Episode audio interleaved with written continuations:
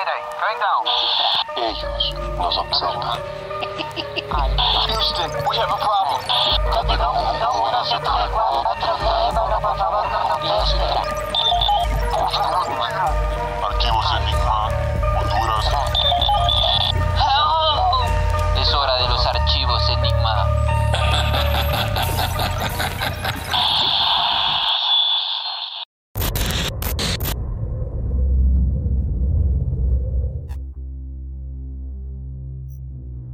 Hola amigos, bienvenidos una vez más aquí a Archivos Enigma, este podcast enigmático que hablamos de conspiraciones, enigmas y mucho más. Hoy vamos a hablar sobre un tema muy muy interesante que la verdad desde que me lo comentaron desde Sudamérica, ahí el gran Dani, desde el libro de los secretos, eh, me llamó mucho la atención y sí quise hacer este episodio para dar a conocer estos, estos casos extraños que de repente no son tan famosos como otros que salen a la luz gracias a, a los medios o, o lo controversial que fue. Entonces, para eso también tenemos aquí invitado a Dani y a Javi desde Chile, desde el libro de los secretos, el podcast. Lo más seguro es que ya, lo han, ya han estado aquí en Archivos Enigma, ya los conocen y saben que traen mucha, mucha información. Bienvenidos nuevamente, ¿cómo están? Hola, hola a toda la gente de Archivos Enigma. Nosotros nos encontramos bastante bien. Yo, por lo menos, estoy aquí contento de estar con ustedes. Gracias por la invitación.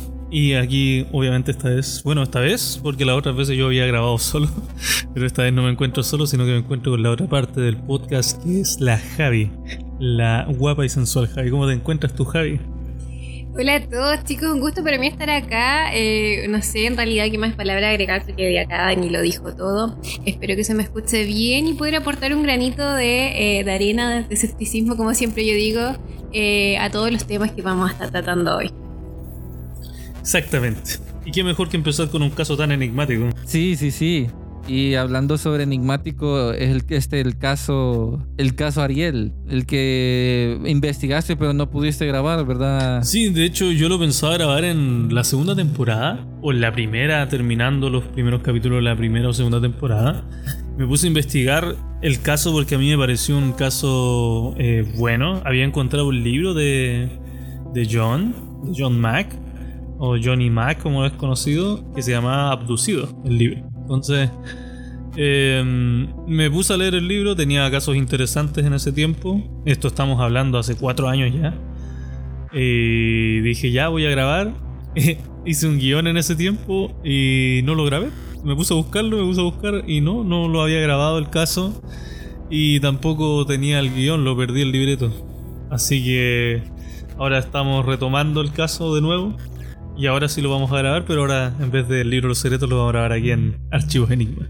Sí, para que todas las personas que nos están escuchando, eh, como saben, hemos estado hablando sobre mm, casos de ovnis, eh, también la lista Epstein, pero este caso en especial, eh, siento yo que sería bueno como darles un poco de historia a todas las personas que nos están escuchando, porque es un caso que pasa en, en África, o sea, es un continente muy místico, tal vez eh, no tan explorado como, como lo conocemos, pero eh, hay muchos lugares que ni en internet llega, no llega nada y hay muchos avistamientos ovnis.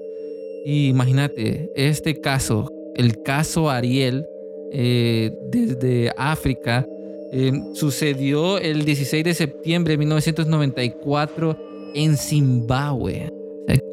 Imagínate, en Zimbabue. Yo me hago la pregunta antes de, de como contar toda la historia, qué fue lo que pasó, el contexto. Yo me hago la pregunta, ¿cuántos avistamientos o qué cosas no sabemos que pasan en África? Por la porque no hay esa tecnología como la tenemos nosotros. En ciertos lugares, va. Lo que pasa es que África, África igual es un país lleno de de pensamiento chamánico. Hay mucho vudú, como que es la, de hecho la religión principal de África, al igual que en Haití es el vudú. Ellos tienen sus creencias locas y sus rituales locos. Y de hecho, por ejemplo, ahí están esos rituales el Zambeto, no sé si lo conoces, que es donde eh, se pone un se ponen en círculo en una religión así, en esa en la religión del vudú. Y empezó a bailar. un, zam- un, un zambeto, que claro, que es como un objeto que no tiene nada dentro. Y se supone que un espíritu lo toma y empieza a dar vuelta, claro. Pero bueno, investigaciones serias que he hecho acerca de los zambetos y todo este tema. Al final es una estafa. eh, los zambetos tienen una persona dentro, tienen un compartimento secreto que muy pocas veces sé. Pero al final la gente de allá cree y cree fervientemente en esto. Y para ellos son los espíritus de la naturaleza que se están tomando posesión del zambeto de, de este objeto y bailan. Entonces es curioso ver las creencias de allá porque allá son bien panteístas en todo y todo lo acuden o todo lo lo ponen en la perspectiva del mundo espiritual. Entonces, cualquier caso, cualquier cosa que pasa allá, ellos no lo ven como en el occidente. Y aparte estamos hablando de los años 90. eh, En el 94 cuando pasa esto, el, el tema ovni era famoso, pero no era famoso en África, era famoso en, en lugares que tenían los medios masivos de comunicación. África en ese tiempo recién estaba entrando al, al tema de las telecomunicaciones. Entonces allá no era como el fenómeno ovni que fue en los 70, 80 y 90 en, en Estados Unidos.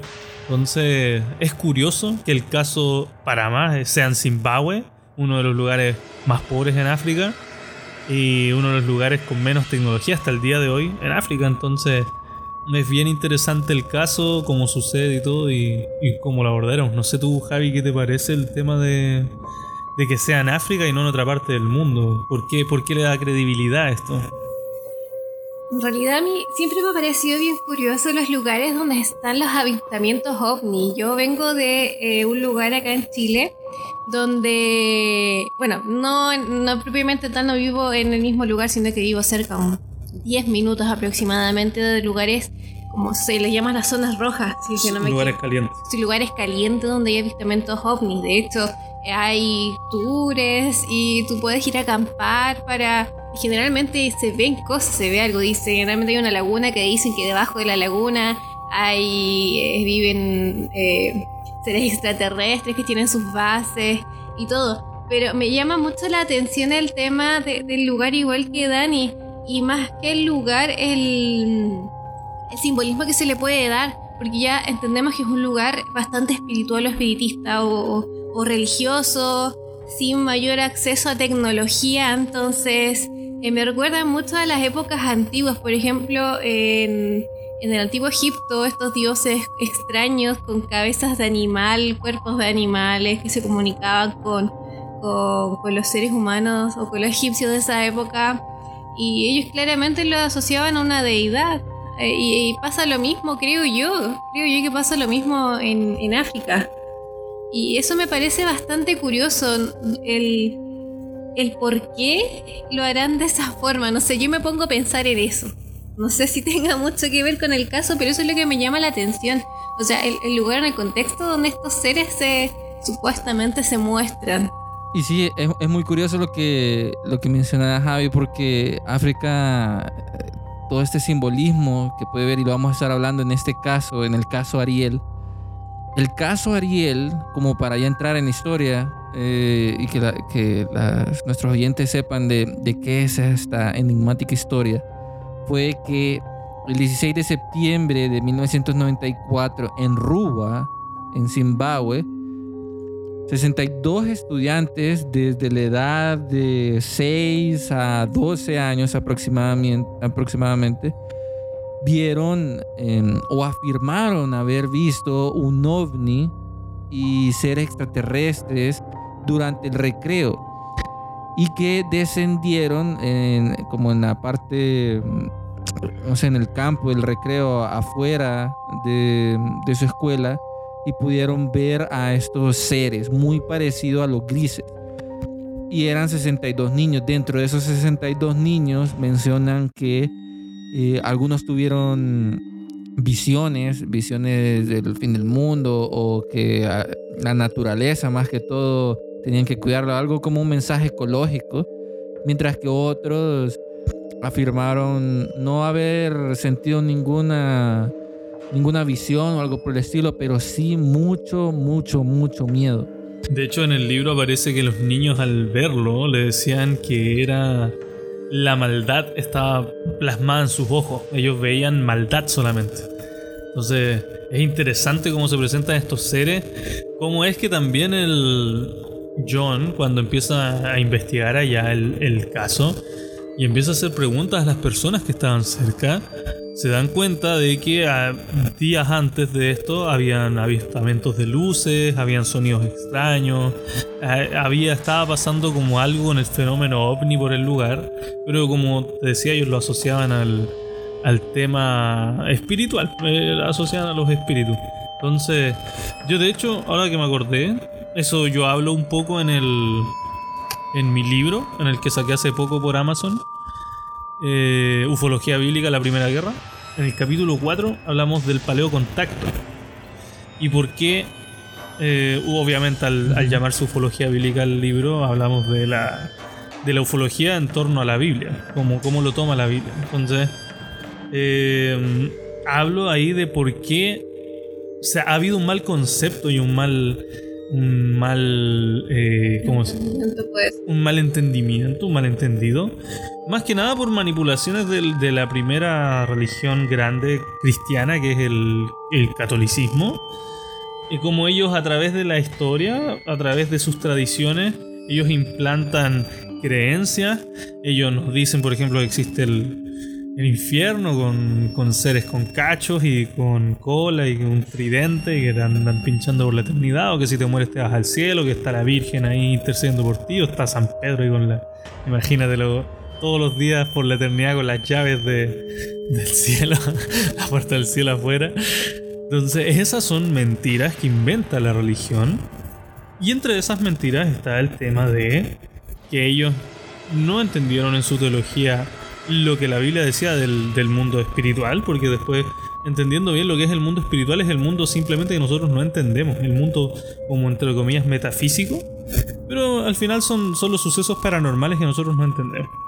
Mira, Dani, a mí se me hace bastante particular el tema de que tú mencionas de la, de la Iglesia Católica, porque yo no soy muy entendida en temas históricos, y aquí si me equivoco, Dani o tú siempre me, me corrigen, pero por lo que tengo entendido, la, Iglesia Católica, cuando surgió esta religión, fue una mezcla entre el cristianismo que había en ese entonces con eh, el Imperio Romano, con las deidades del Imperio Romano. Entonces, eh, Quizás ya, es, sí, fue un invento. Claramente no era parte de la religión cristiana de ese entonces. Pero hubo una mezcla, hablando ya de desde. Sincretismo. Claro, sincretismo. Y eso igual tiene mucha relación con. Creo yo. Creo yo con los avistamientos el, del caso que estamos hablando ho- hoy día. El tema de, de que estos seres se presenten como deidades y que la misma religión lo haya preparado de esa forma porque no, no fue como, ok, vamos a cambiar de creencias y vamos a eh, adaptarnos a lo que están creyendo o lo que dice la, religión, por nom- nombrarlo de alguna forma, eh, a la que nos vamos a unir, no, sino que nosotros vamos a seguir con, con- con nuestras costumbres, con nuestros dioses, nuestras deidades, pero lo vamos a adaptar un poquito a lo que es el cristianismo. Entonces de ahí nace, yo creo que em, un, un contexto bastante particular y bastante favorable para estos casos. De hecho, eso me acuerda también, por ejemplo, la, entre la manipulación del catolicismo, del fenómeno de Nuremberg. Tú, no sé si lo has escuchado en mil- 1500, recién lo, lo busqué, 1561. Busca el caso del fenómeno celeste de Nuremberg. Es uno de los casos ovnis más antiguos registrados en la historia. Sí, creo que lo, lo había escuchado ahí. En, en- de hecho, lo tengo en un libro, pero sí. que- En, en ese caso, pero cuéntalo, cuéntalo para, para lo-. Las personas eh, cuentan, lo- los lugareños de ese tiempo, que estaban mirando al cielo un día, normal, en 1561. De hecho, apareció en los diarios este tema. El, el hecho fue el 14 de abril en 1561. Esto es lo que dice el diario, literalmente, eh, de ese tiempo. Dice, en la octavilla procede Nuremberg y cuento la nueva, muy horripilante aparición en el momento de la salida del sol, o sea que en la madrugada, en la mañanita, fue por muchas personas, varones y mujeres, eran esferas de color rojo sangre, azulado y negro, discos anulares cerca del sol, tres espejos en fila y a veces cuatro cuadrados y también algunos solas y también se han visto entre esferas y algunos cruces de color sangre. Había también dos grandes tubos o tres, pone también entre paréntesis, en los pequeños y grandes tubos estaban de tres o también cuatro o más esferas y todos ellos comenzaron a pelearse entre sí. El fenómeno duró aproximadamente una hora, luego de todo ello, como ofuscando por el sol, cayeron a la tierra desde el cielo como si todo ardiera y como un gran vapor desapareció poco a poco sobre la tierra. También se vio bajo las esferas una figura alargada, igual que una larga, que una lanza negra. Eh, naturalmente, esa visión se entendió como una advertencia divina. Porque después el, el Papa hizo unos comentarios en ese tiempo y dijo que esto era parte de las trompetas del Apocalipsis. Cuando no tiene nada que ver. Pero Así que es interesante que haya sacado ese caso porque ese caso para hacer una hora me recuerda mucho al de los el de Los Ángeles, ¿verdad?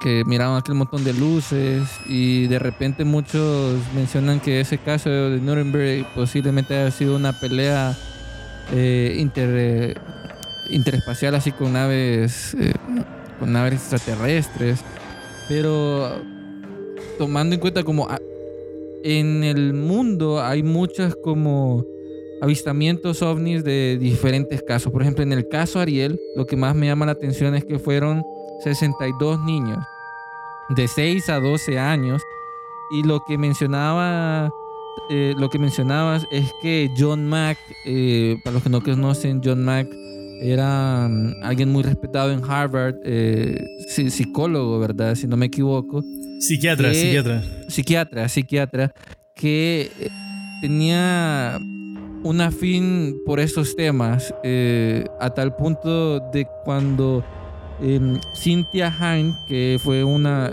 una ufóloga muy reconocida en, en África, eh, le dice sobre este caso, él, él me- inmediatamente eh, va a ese lugar a entrevistar a los niños.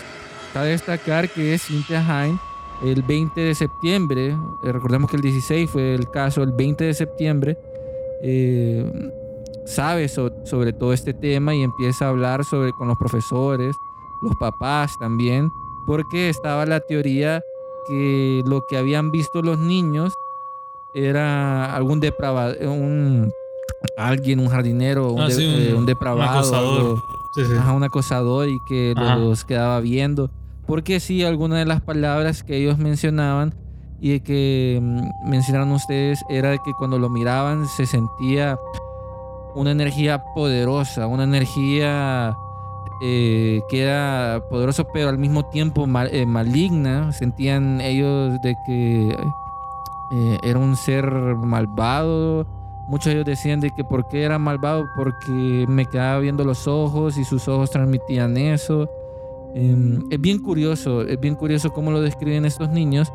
Em, en el newsletter le vamos a compartir ese clip donde eh, John Mack eh, lo entrevista, pero sí me llama la atención también cuando Cynthia Hine le dice a los niños que lo dibujen. Que, ustedes han visto esos dibujos, ¿verdad?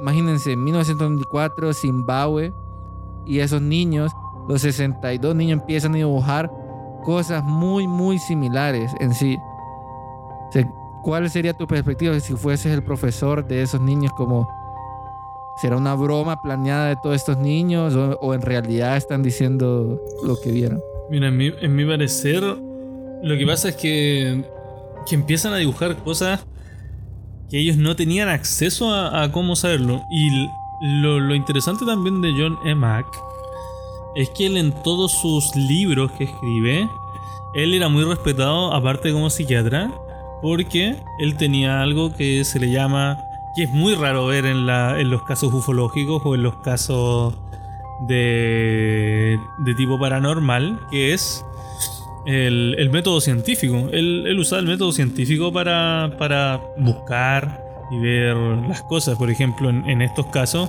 él llegaba al lugar. De hecho, él parte como escéptico. En, en su- uno de sus libros que estaba buscando el título, que escribe en el 98, que se llama Alien Abductions Creating a Modern Phenomenon. eh, en ese libro libro gordote, escribe más de abducciones. 5000. Ajá. A más de 5000 abducciones, exactamente. Y el tipo pensaba que las abducciones eran eh, mentira. Era un problema psiquiátrico. Pero cuando empezó a investigar, investigar, investigar, se dio cuenta de que todos coincidían. Hizo eh, entrevistas en muchos lugares del mundo y todos coincidían y no se conocían entre sí. Tenían eh, rasgos parecidos al, en estos seres extraterrestres. Otros contaban otras historias como media, media pero que al final coincidían. Y de hecho, estos niños en sus dibujos eh, coinciden las fotos y los dibujos coinciden con estos eh, alien grises, como, como les llaman, lo- los, Grey Alien o Grey Alien, que son estos Los que típicos- conocemos actualmente. Exactamente, los típicos que se conocen, los, los- los grises, que tienen los ojos almendrados, grandes, negros, con una boquita pequeñita, algunos los dibujan sin nariz, otros los dibujan con una nariz muy pequeña, unos orificios apenas. Entonces, es interesante la, la postura y la visión que, que muestran los niños, porque si hubiera sido un, a mi juicio, si hubiera sido una broma, que los 62 se pusieran de acuerdo, que ninguno se riera, que todos estuvieran con un pequeño trauma, eh, que algunos no quisieran asistir a al colegio, que los papás fueran a hacer rondas al colegio para, para buscar al pervertido, porque ellos escucharon la historia, pero ellos pensaban que era este un tipo pervertido, entonces para mí no, a mi juicio, no me parece que fue una broma. Porque no falta el niño que dice, ah, no, si es una broma en ese momento. O- pero para que lleguen los papás, los apoderados al lugar, a mí por lo menos me causa un, un ápice de, de verdad en lo que está hablando. No sé qué opinas tú, Javi, en eso. ¿Será mentira, será verdad? Eh, Yo, yo ya lo dije, mi parte es como la parte escéptica de acá. Yo creo que puede ser cierto, como, como no, también. Em, pero lo que me llama la atención es el rango etario de los niños de 6 a 12 años. Que niños pensar de 6 años que están recién aprendiendo a, leer, a, que saben lo básico de las sumas, por ejemplo, que no tienen un raci- raciocinio, que recién están formándose ellos pueden tener la capacidad de, de de- ponerse de acuerdo entre todos y de crear una broma de este, de este nivel para que se esté involucrado tanta gente. Eh, eso a mí me parece bastante peculiar en, decir que personas más escépticas que yo, que quiero una broma tramada por ellos. O sea, uno ve a niños de esa edad, bueno, ahora, ahora en esta época, quizás sea un poco más factible con... Y de, hecho, eh, si nos ponemos a pensar en un niño quizás de esta época y de este lado del planeta, sería un poco más factible pensar en que es una broma.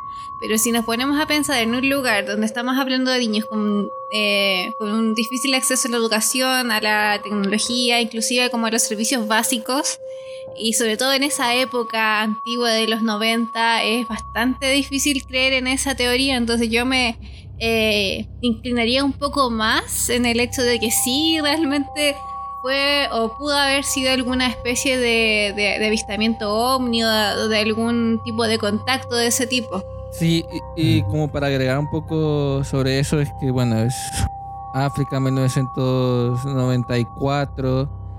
eh, lo curioso también es la escuela. Bueno, la escuela Ariel.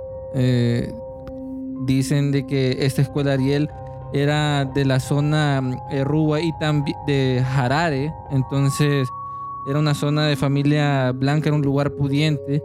Y estos niños, o sea, en su mayoría, si miran eh, los videos que hizo eh, John Mack, hay uno que me llama la atención eh, cuando le estaba entrevistando y al niño le pregunta, ya le voy a leer exactamente, porque tengo una transcripción aquí de una de las preguntas que le hace John Mack a los niños y le dice, dice John Mack le pregunta, algo te asustó, ¿verdad? Y la niña responde, sí. ¿Qué fue lo que te asustó? El ruido. ¿Qué ruido? pregunta John Mack. Y la niña responde, el ruido que escuchamos en el aire. ¿Escucharon algún ruido en el aire? Sí. Y John Mack le pregunta, ¿cómo era? ¿Como un rugido o un zumbido? ¿Qué tipo de ruido era? Y la niña responde, aquí yo quedé como, me voló la mente. Ella decía, era como que si alguien tocara una flauta. Eso inmediatamente me recordó no, a la historia de aquel, eh, el flautista que trae, De Durenberg. ajá, que trae a los niños, ¿eh? ¿Verdad? O los animales, no me acuerdo. Ajá. Sí, sí. Eso me, eso me acordé. Y, y es curioso porque los niños, muchos de los niños mencionan de que algunos eran corriendo, otros quedaron estáticos, pero los que quedaron viendo fijamente a este ser eh, no se podían mover. Decían que como que el tiempo pasó diferente para ellos. Sí, ellos como que se les pausó, como que tuvieron un missing time, así de. Por unos segundos. Y de hecho, a mí también me, me llama la atención el ruido metálico, que sonaba así como extraño, porque entre las entrevistas de los niños, eh, algunos decían que era, claro, como un sonido de una flauta metálica. Eso es lo que ellos como que interpretaban. Y lo, lo interesante también es que el, el objeto como que se gana al otro lado del, del colegio, como al otro lado de la cerca, por así decirlo. Y no había solamente un extraterrestre, sino que eran varios, pero uno es el que se acerca. Uno es el que se, se pone cerca de, los de los niños y los queda mirando al final. Y también... Sí, y hay, Ajá, dale. sí, solo para agregar, eh, eh, ese que se acerca y también hay otro que lo dibujan, que está encima de, de la nave. Sí, sí, sí. Exactamente. Entonces, es interesante por lo menos la postura que, presentan los, los niños, las descripciones, como para que sea un caso falso. Aparte, como te digo, John y Mac, a diferencia de otros ufólogos que escriben o que dicen cosas como Maussan, por ejemplo, que solamente escriben cosas y, y están ahí y muestran evidencias, pero dicen, oye, las evidencias no, la- las evidencias las tiene. Las tengo por ahí guardadas, no, la- no las puedo mostrar. Entonces, a diferencia de, de ese tipo de ufólogo, John E. Mack, él presentaba las pruebas. No era de, de andar ahí leseando solamente, sino que el tipo era un. Era un investigador bien profundo para las cosas. Entonces, el, al final, yo por lo menos el, caso lo veo bien, bien particular como para que sea un caso falso. Ahora, me acordaba y lo, le hacía la conexión al caso chileno. ¿Qué ocurre acá? Que es un- la historia, por lo menos la cuentan dos hermanas. Que eh, ellas dicen que una vez, y de hecho hay, hay más testigos del este, pero estaba investigando y testimonios de los niños solamente hay algunos que salieron pero son anónimos. Entonces pero hay dos hay dos personas que dieron la, la cara. No en estos momentos no recuerdo los nombres de la de las mujeres porque ya son señoras. Eh, deben tener 60 años ahora estos 50 años. Pero ellas cuando eran niñas en los años 70 estaban en un colegio en en Santiago en Chile, en la capital. Y hay un lugar donde ellos era un colegio católico. Contaban historias, decía de, de que desaparecían duendes en el fondo del patio, que había una Y la virgen. escuela Ariel era católica, Ajá. según lo que entendí, para entendido, una escuela cristiana y, y privada, era la escuela esta de Zimbabue. Mira, igualito que acá. Y el Sí, y se supone que aquí había una virgen que lloraba a veces eh, o que se movía y los niños iban le tenían miedo. Entonces, era como esa típica, no sé si tú cuando niño habían historias de que pasaban cosas en tu colegio, porque como que en todos los colegios pasan cosas parece. la taconuda. Claro, como que se escuchan cosas así como una persona caminando. Entonces, por lo menos eh, ellos también tenían esas historias y un día cuenta que en un recreo de esos típicos aquí en, en Chile existen como cuatro recreos en jornada completa que son de 15 minutos cada uno y eh, el primero era a las 9 y media el otro era a las 11 y media en la mañana y el de las 9 y media estaban jugando en la cancha, todos normales, y dicen que eh, ven un objeto que no emitía sonido, que baja al, a la cancha, se pone en medio de la cancha mientras jugaban fútbol los niños y dicen que el tiempo como que se pausó. Estas niñas ven y otros niños más, no todos se pausaron, solamente algunos, eh, ven como que baja un astronauta con dos eh, seres pequeñitos, con la cabeza grande, tomados de la mano, y eh, estos seres pequeñitos se suben de nuevo a la nave y el astronauta le hace gestos de que vengan. Y el astronauta era un humano, era un... Ella, ella lo describen como un humano bello, era una persona muy bonita, así un caucásico, un, nórdico podría, podríamos decir. Y las invita a subir, a ella le da miedo pero hay una de las hermanas que decide subir conjunto con dos niños más, que son hombres. Y se suben a la nave y la nave despega y se va.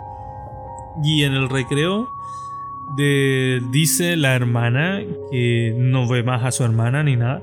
Y llamaron al apoderado porque pensaban que la hermana se había escapado, la hermana mayor del colegio, y llamaron a los apoderados de los niños que pensaban que se habían escapado en ese recreo. Eh, en ese tiempo, estamos hablando de los años 70, contactarse de una apoderado era complicado, así que... Eh, eh, bueno, ellas comentaban que había un teléfono de cuadra. Entonces llamaron al teléfono de la cuadra, que en una, una pura persona en todas las casas de esa población tenía teléfono, entonces ella daba los recados. Sí, sí, sí. Llegan los, la, los padres a buscar a las niñas y ella, eran las 7 de la tarde cuando los van a buscar. Ella, la hermana, todavía estaba ahí en el colegio porque no llegaban los papás, entonces ella se iba con los papás, porque vivían lejos. Y dice que justo antes de que lleguen los papás, de repente sale del baño la, la hermana. Y ella se queda así como, oye, pero ¿y dónde estuviste todo el día? ¿Qué pasó? Y ella le cuenta, mira, dice, ¿sabes qué? Me subí a la nave. Sí ellos, ese ser me transmitía como mucho amor. Me dijo que me amaba y toda la cosa. Y el ser a todos los niños como que los abrazó y todo el tema. Dice que los sienta en un, en un lugar y les pone como una vacuna en el brazo. Y ella no se acuerda de más hasta ya casi terminar la jornada. que pasaron por encima de un bosque y bajaron, sacaron un animal lo subieron a la nave y dice que después la vinieron a dejar al colegio. Y a ella le dieron ganas de ir al baño, pasó al baño y se topó con la hermana. y lo contó así como normal. ¿Qué onda? Exacto. Entonces. Como que normal. Pero es curioso, fíjate que eh, haciendo como, como esta conexión con, con estas historias, eh, muchos de los avistamientos o el contacto que hay de, de, estos fenómenos eh, siempre está como, ok, dibújenlo o está este efecto que no se acuerdan, ese missing time, ¿verdad? O en este caso, del caso Ariel, me llama la atención que lo dibujan con, con seres pequeños eh, y ellos no tenían ninguna idea qué era eso. Y, los padres en ese tiempo, bueno, creían que eran demonios, o sea, lo que les había mostrado. Y de hecho en, en, Zimbabue, ¿no? en, esa, bueno, en esa parte de África, está la leyenda de Tikoloshe, ¿verdad? Es un nombre de una criatura de la mitología Zulu que eh, predomina en las tribus de Sudáfrica, Botswana y Zimbabue. Entonces se creía de que lo que habían visto esos niños era ese, ese ser Tikoloshe que tenían miedo que se los iban a comer o algo por el estilo. Pero eso ya dando un significado cultural a lo que no entendieron que lo que habían visto. Pero cuando vos ves las imágenes, de los dibujos que hacen los niños de 6 a 12 años, vos ves las imágenes o dibujos que hace em, el matrimonio de Betty y Bernie Hill, ¿verdad? De, su abducción y vos pensás como, hey, hay mucha similitud y después ves otros casos y hay mucha similitud. Y ahí no donde sé, yo... No sé yo si me- tú conoces el, el caso Pastén. El pastén, no, no. Mira, el- uno de los, los casos más... Creo que uno de los casos más potentes en la, en la historia de la ufología, el caso Pastén, es otro caso chileno. Pero este tiene mucho registro, mucho, mucho registro, porque salió en un programa de televisión incluso. que se dedicaba a la búsqueda del fenómeno ovni con seriedad. Y le hicieron abducciones, o sea, le hicieron regresiones, que diga. Y la historia del caso Pastén es bien interesante porque él ahora vive en una comunidad en, en la cordillera y tiene sus seguidores y toda la cuestión. Y, y tú puedes ir y quedarte con él y él no te cobra estadía, pero sí te dice que si tú te quedas ahí eh, con Vas él, tienes cosas. que ayudar también. No, no, no vas a ver cosas, pero tienes que ayudar en los quehaceres. Entonces la gente que se queda ahí trabaja, algunos y se hicieron sus casas ahí al lado de él. Y él escribe unos libros porque se supone que todavía tiene contacto con estos seres y tiene como mensaje. Es interesante porque el, el caso Bastén parte, él tuvo dos abducciones a lo largo de su vida. La primera abducción pasa cerca de... eh, ¿Cómo se llama este lugar que está cerca de Talca? Simplemente, No, no es San Clemente, es otro. El sur, para el norte. Espérame, ¿cómo se llama? Es que no, no, no puedo recordar el nombre ahora. Su, prim- pero es un- que su primer encuentro fue eh, por el monumento natural El Morado En el morado. en Sí, el sí, sí. No, 97. Sí, sí, sí. Muy bien. eh, Google nos sirve en el morado. La cosa es que él va ahí y se va de lo que hoy día le llamamos trekking. Claro que en ese tiempo le llamaban salir a acampar, ¿no? o excursión. Entonces él va caminando y en medio de la caminata se encuentra con unos alemanes. Él cuenta la historia que se encuentra con los alemanes. Y a él le gustaba mucho y estos alemanes le empiezan a hablar y le empiezan a hacer preguntas y todo el tema. Y él le pregunta hasta dónde iban a ir ellos. Entonces le dicen, no, nosotros vamos a seguir hasta, hasta donde demos. Y él, y él dijo, yo también voy a seguir con ustedes. Los voy a... Se como que se envalentonó y dijo, total, traigo raciones de comida para más días. Así que démosle. Y dice que esa noche pone su carpa al lado de la laguna junto con los con estos alemanes. Se va a dormir y cuando despierta dice que va a comer de las lentejas que le habían que había Dejado. guardado para el desayuno. Y las lentejas estaban podridas. Entonces él dice, pero ¿cómo? Si yo anoche me dormí. Y mira su reloj y en el reloj marcaba que habían pasado así como varios días. No me acuerdo cuánto, cuánto era exactamente, creo que eran dos semanas. Y él se queda así, pero ¿qué pasó? No, no él no entendía, no, no entendió qué pasó y, y le dio miedo y se devolvió. Los alemanes obviamente no estaban, no había nadie, solamente estaba su carpa ahí y sus cosas. Nadie había tocado sus cosas, nadie se había robado nada, pero estaban ahí sus cosas. Así que se devolvió. Él era informático en ese tiempo.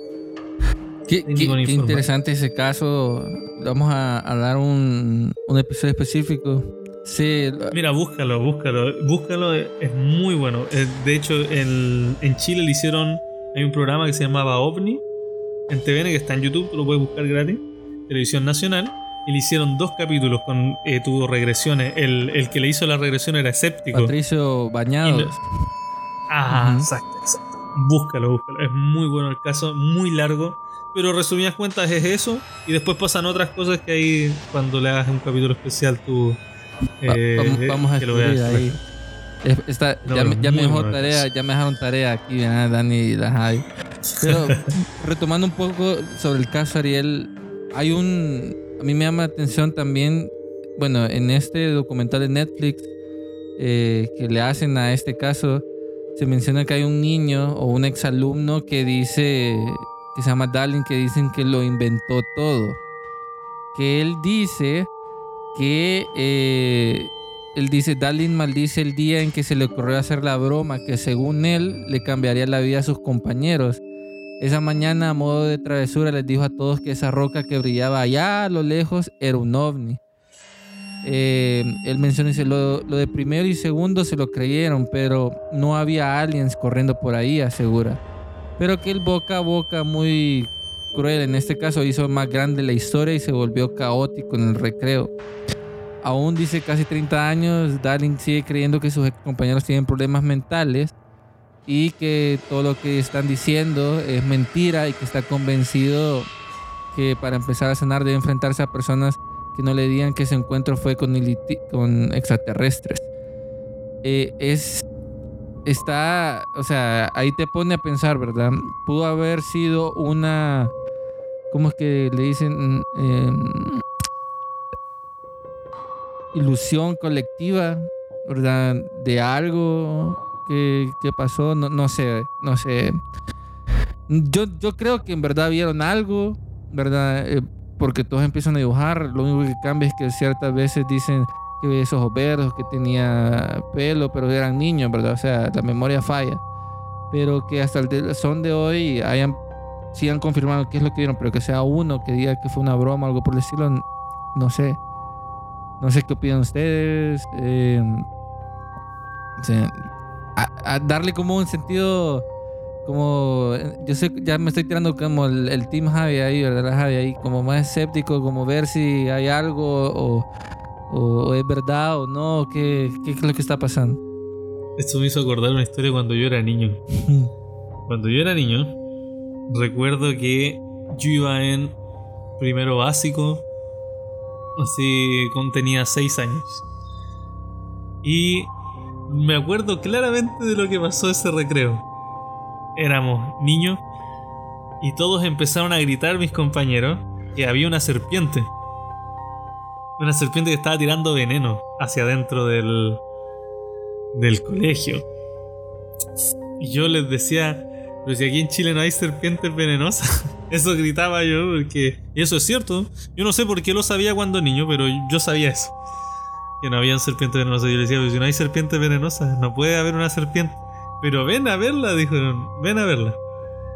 Fui a verla, me acuerdo. Y recuerdo que a primera impresión vi algo que salía de como un hoyo de la pared, como una serpiente, y que tiraba un veneno, como ellos decían. Pero, y, y todos salían corriendo, pues, y yo igual me asusté, yo salí corriendo. Pero después cuando volvimos a de nuevo al lugar, así como a los segundos, el minuto habrá sido, yo me puse a mirar bien y le dije, no es una serpiente, un palo de escoba. Y tiene, están tirando agua del otro lado. Así que me acuerdo que llamamos a la inspectora. Y la inspectora del colegio fue y, fueron a retar a los vecinos porque los vecinos estaban gastando una broma y todo el. En, en ese caso, un. Claro, una, un palo de escoba con un, con un coso de agua podría, podría haber engañado a la mayoría de los niños, incluyéndome. Pero es distinto ver un. O sea, ya está bien, la broma mostrando, mira, eso puede ser un ovni. Un platillo volador. Ok. Pero que. Y 62 niños. Que vieron. ¿Por qué vieron al ser si solamente había una piedra? Ese era el tema. Si esa piedra estaba brillando, que igual es raro que haya una piedra brillando, ¿por qué eh, aparece un ser, dos seres incluso, en el relato de los niños? ¿Por qué lo dibujan igual? ¿Por qué tiene rasgos? ¿Por qué les da miedo? ¿Por qué llegan los, pa- los apoderados? Todo el tema. Si fue una broma. Entonces, es difícil hacer una broma visual cuando no tienes como. De hecho, estas las típicas pranks que se hacen en YouTube. sí sí sí Hubo un tiempo donde estuvo muy de moda el perro araña. No sé si lo viste. sí sí sí con el traje Exacto, que se disfrazaba de araña el perro haciendo y hacían. Ponían así como telarañas gigantes con ca- cadáveres, entre comillas, con pedazos de, de cuerpos humanos. Y eran falsos, pero la gente como lo estaba mirando. Y ellos al, de repente, claro, volteaban y veían un perro que venía con un disfraz de araña muy falso. Pero como tu subconsciente te engaña, ya y tú ya viste la telaraña, tú viste una araña gigante que te venía a perseguir. Entonces salen corriendo. Y, y claro, no ven eso. Pero para eso, como te digo, la- las bromas visuales, necesitas algo para que el subconsciente vea Se algo. active. Incluso, claro, ya si hubo una piedra, alguien tuvo que haberse disfrazado de algo para que la broma funcionara. El niño tuvo que haberle dicho, aparte los de primero, los de segundo y los de tercero de primaria, les tuvo que haber dicho eh, a confabularse con alguien para que se salga del colegio, se Y esconda detrás de un árbol, hiciera todo el show, el que diera miedo, porque una cosa, mira un alienígena, pero un niño normal, no tiene sentido, pero que les diera miedo, que lo dibujaran, que dijeran que tuviera la maldad en su rostro, que algunos niños tuvieran visiones del fin del mundo, que otros tuvieran visiones de cosas ecológicas. ¿Por qué? No tiene, para mí no tiene sentido ser una broma. No sé tú qué opinas, Javi, de eso. yo repito lo que había repetido ya hace unos minutos atrás. Para mí no es factible una broma.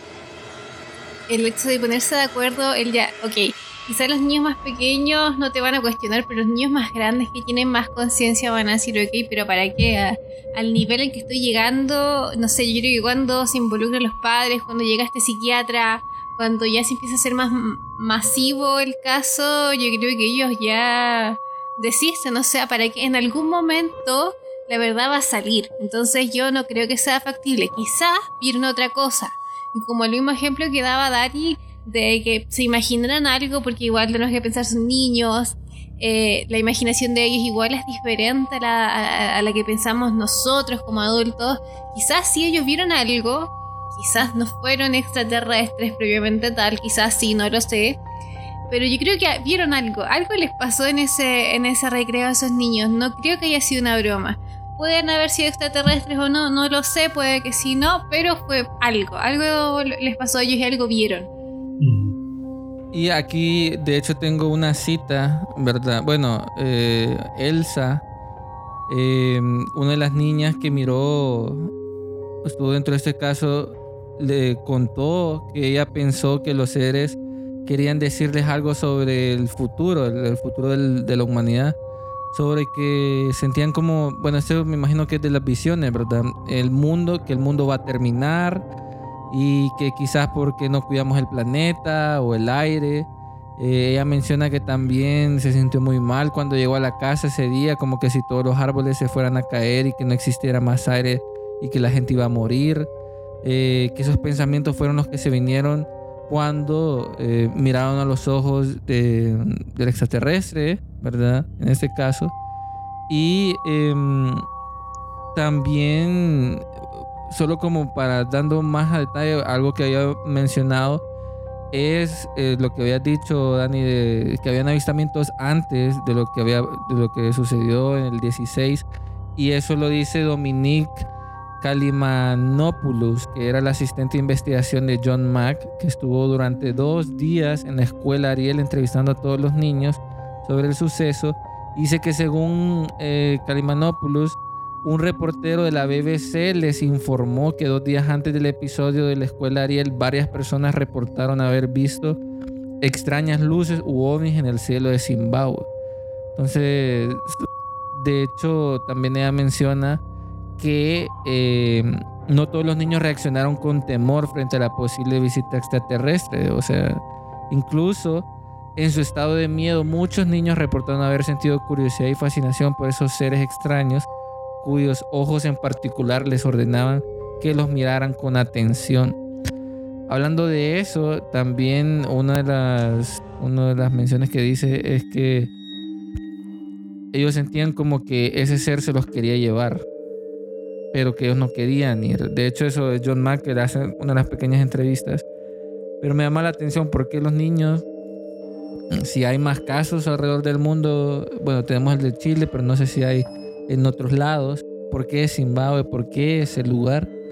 Y te hace la pregunta con todo lo que está pasando ahorita en el Congreso de Estados Unidos, la desclasificación de, de, de los ovnis, de lo que mencionó la David Grass. David Grush también, pero también lo último que dijo la República Luna, que Ajá. dijo que hay que tomar en cuenta lo que dice David Grush, o sea, los términos, de que son seres interdimensionales. No sé qué piensan sobre, sobre eso también eh, en corto, porque ya no es como un tabú antes, ¿verdad? Como, uy, no sé, ¿qué puede ser eso en los 90 o algo por el estilo? O sea, hay demasiada, demasiada información, siento yo, para que digan, no, es un...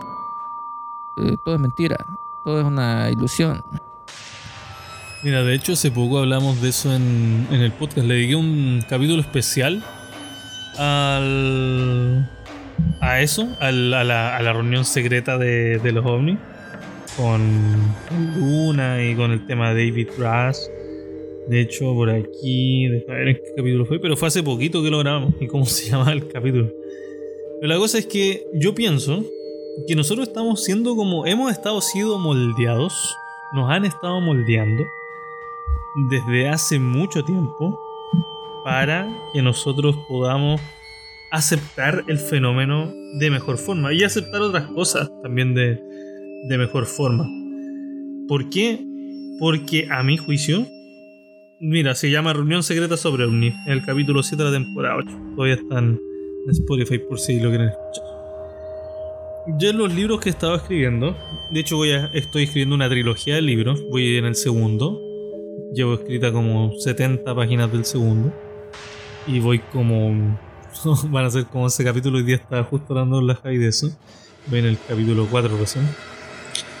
La cosa es que en, en eso hablo de que el mundo se ha ido preparando de a poco para la venida a un contacto masivo. El problema es que si vemos el panorama completo, porque bueno, todos saben que yo soy cristiano en internet. Yo soy mucho de estudiar profecía, yo soy mucho de estudiar cosas. Yo pienso que estamos viendo los últimos 150 años del planeta y lo peor es que no estamos en, estamos en los finales de esos 150 años. Profético. Eh, esto parte después de 1905, no sé cuándo. La verdad, eso no, no tenemos una fecha concreta. Los estudiosos no tienen fechas tampoco concretas. Pero lo que sí sabemos es que en dentro de poco tiempo más, quizás en unos años, puede ser en 20 años, puede ser en 30 años, va a suceder algo que la Biblia le llama el gran evento. Ese gran evento es la, la anticipación de la venida de un anticristo. El anticristo muchos piensan que es Mr. Beast o que es el Papa. Mr. Si tú lees la Beast, el Biblia- ¿en serio, ¿qué hermano? onda? En Es serio, primera- hermano, primera esto que escucho eso, man. Que ahorita lo- mi mente se derritió, pues. Hermano, te lo juro. ¿Qué Investiga onda y hay, ahí? hay cristianos que piensan que es Mr. Beast, otros piensan que es Elon Musk, otros piensan que es Mark Zuckerberg y así. Los cristianos tienen tanta confusión en la profecía y simplemente porque no estudian, porque no se dan el tiempo de agarrar la profecía y compararla con las otras partes de la Biblia, sino que ellos toman el, tema y le hacen caso al, al monigote que está hablando adelante de un púlpito y listo. La idea mía de los libros es que la, la profecía se aclare. La cuestión es que estudiando nos damos cuenta que en la profecía ese anticristo es un ser que viene en una nave que se va, va a bajar, el tipo brilla, tiene la, la descripción de Apocalipsis que nos da, es un ser que tiene la barba que le ilumina, los ojos le iluminan como estrellas, tiene una túnica resplandeciente, se contacta con los más poderosos. De hecho, la, la Biblia nos menciona que va con el rey del norte, que es el primer lugar donde va. Y luego se va con la bestia y con la ramera que dice Apocalipsis. Son simbolismos todo esto. El rey del norte, obviamente, de Estados Unidos, lo simboliza así porque es una nación poderosa. Le da hartas descripciones, pero al final yo saco la conclusión que es Estados Unidos. Y que la ramera es esta que habla en nombre de Dios, es una religión cristiana que habla en nombre de Dios, pero que es todo falso y que todo fornica con ella. Por eso ese- se le llama la ramera porque fornica con el nombre de Dios. Y obviamente, a mi juicio, es la iglesia católica. Y tú, bueno, en realidad, todas las iglesias en general que, hablan cualquier estupidez. Entonces, este ser se comunica con ellos y eh, da a entender algo, da un mensaje y, y empieza, bueno, a preparar al mundo para algo. Porque se viene como la destrucción del mundo. Y es interesante esta postura porque, si tú te das cuenta, la única forma para que el nuevo orden mundial, que es esta gran conspiración que ha existido por años, para que eh, se haga un nuevo orden mundial, para que se haga una. Un, un- un- para que se junten las naciones, debería ser una inminente invasión extraterrestre o una inminente destrucción Algo extraterrestre. que está fuera de nosotros. Exactamente, que nos venga a amenazar como Ajá. humanidad. Sería la única forma de que nosotros Una sola nación. nos juntáramos. Exactamente.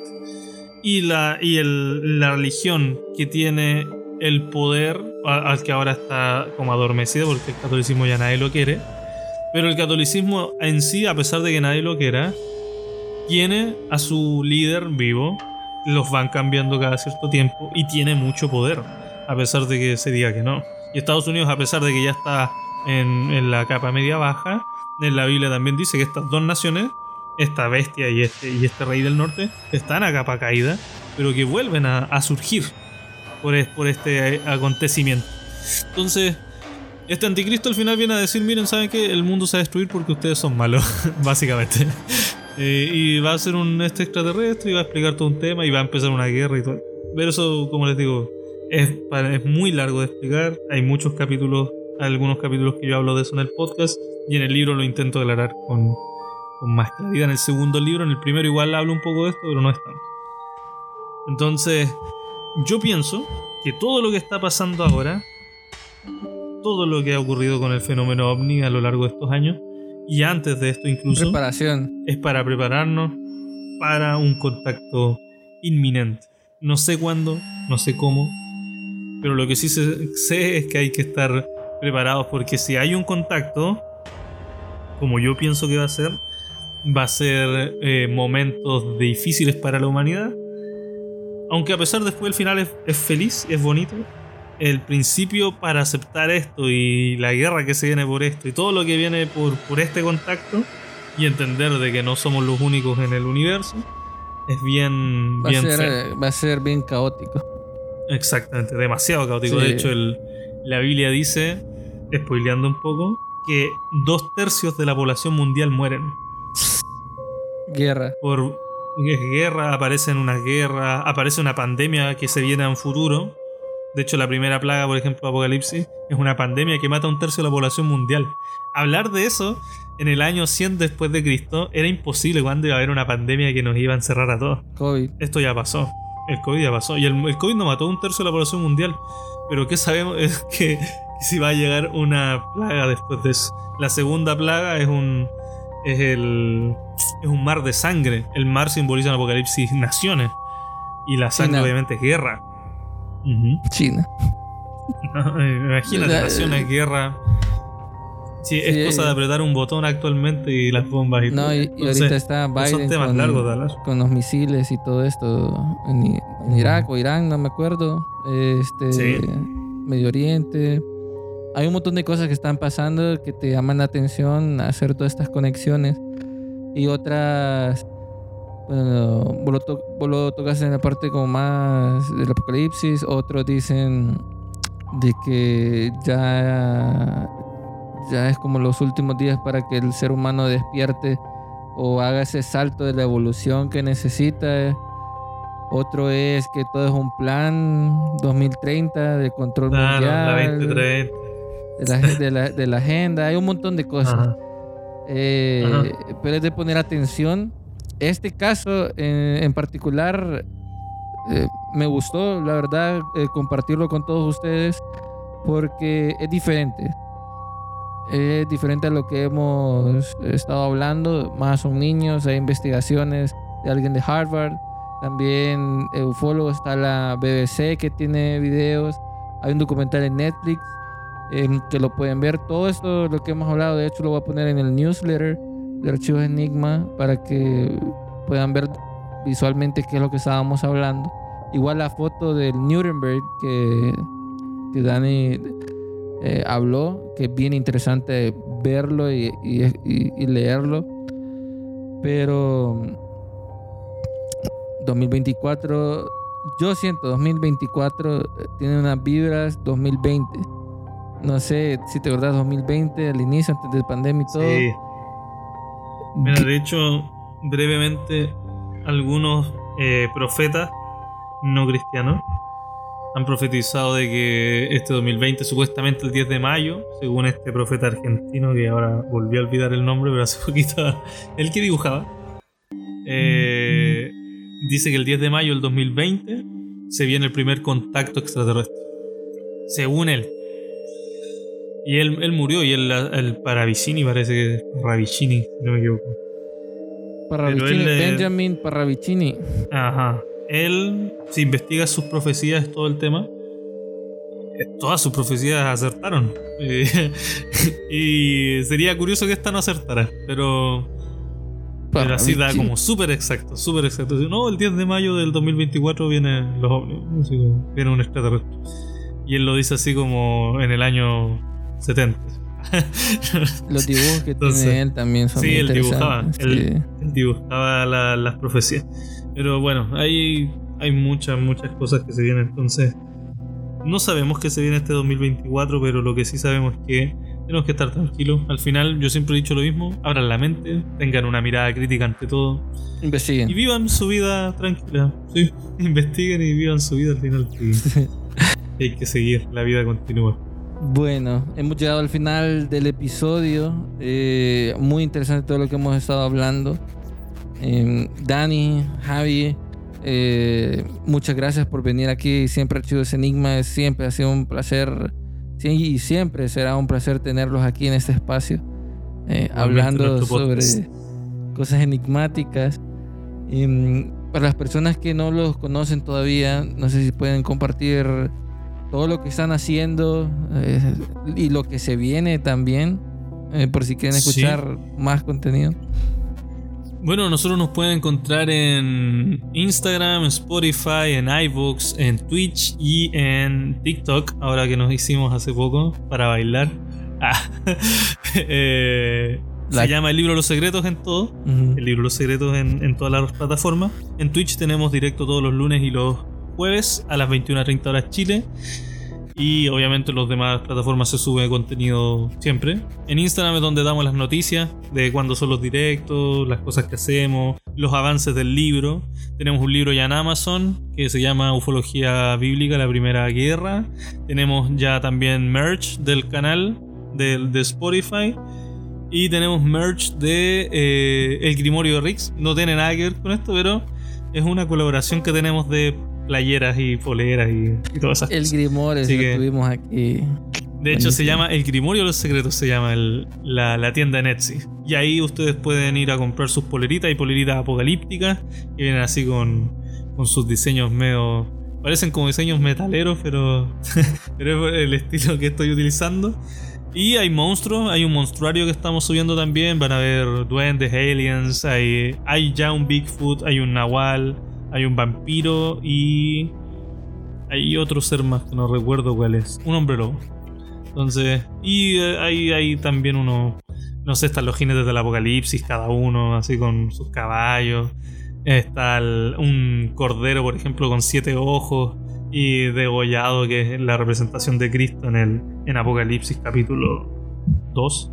Entonces, si uno se pone a revisar las poleras y las cosas, por ejemplo, que están en el Instagram, en todo caso, en el, en el link, en el tercer link, y van a poder verlo. Pero las representaciones que veía Juan en Apocalipsis eran bastante bizarras Sí. de las cosas. El, el dragón de las siete cabezas, la ramera que está encima de los leopardos de siete cabezas. Todo eso está ahí en, en las poleras. Entonces, para los que les interesa, ahí están. Envíos a todo el mundo, Printify. Estamos trabajando. Que, que super. Yo ahorita estoy viendo la portada del libro en Amazon. Que buenísima les quedó. Muy buenísima. Me, me gusta bastante. Gracias, eh, la hice yo. Gracias. Sí, buenísima, buenísima. Ahí le- bueno, amigos, les voy a compartir todos esos links para que puedan ver todo el trabajo que está haciendo Dani. Y Y el también. libro está barato, el libro está barato. Sí, yo lo estaba viendo aquí. Y en portada hardcover, hasta blanda. Ajá. 12, 12 dólares me sale. Ajá. Y paperback 6.50 dólares. sea, de se- hecho, lo, sí, como 7 dólares. Sí, pero al final, y si tienen cuenta nueva en Amazon, el envío es gratis a cualquier parte del mundo. Así que, qué mejor. Bueno, eh, esto ha sido todo por hoy, amigos. Eh, recuerden de que toda la información que hemos estado hablando la vamos a estar compartiendo en las redes sociales como Archivos Enigma. Eh, vamos a estar subiendo también más contenido en TikTok, en YouTube y también en el newsletter donde vamos a estar compartiendo todo eso. Toda esa información se los dejo en la descripción de aquí de- del podcast para que puedan accesar o ingresar a estos links.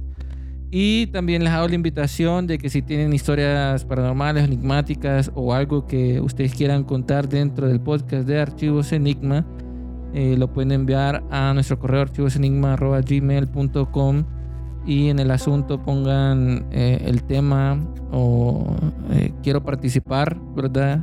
Y después el tema de lo que quieran participar. eh, si es una historia, contar una historia o algo por el estilo.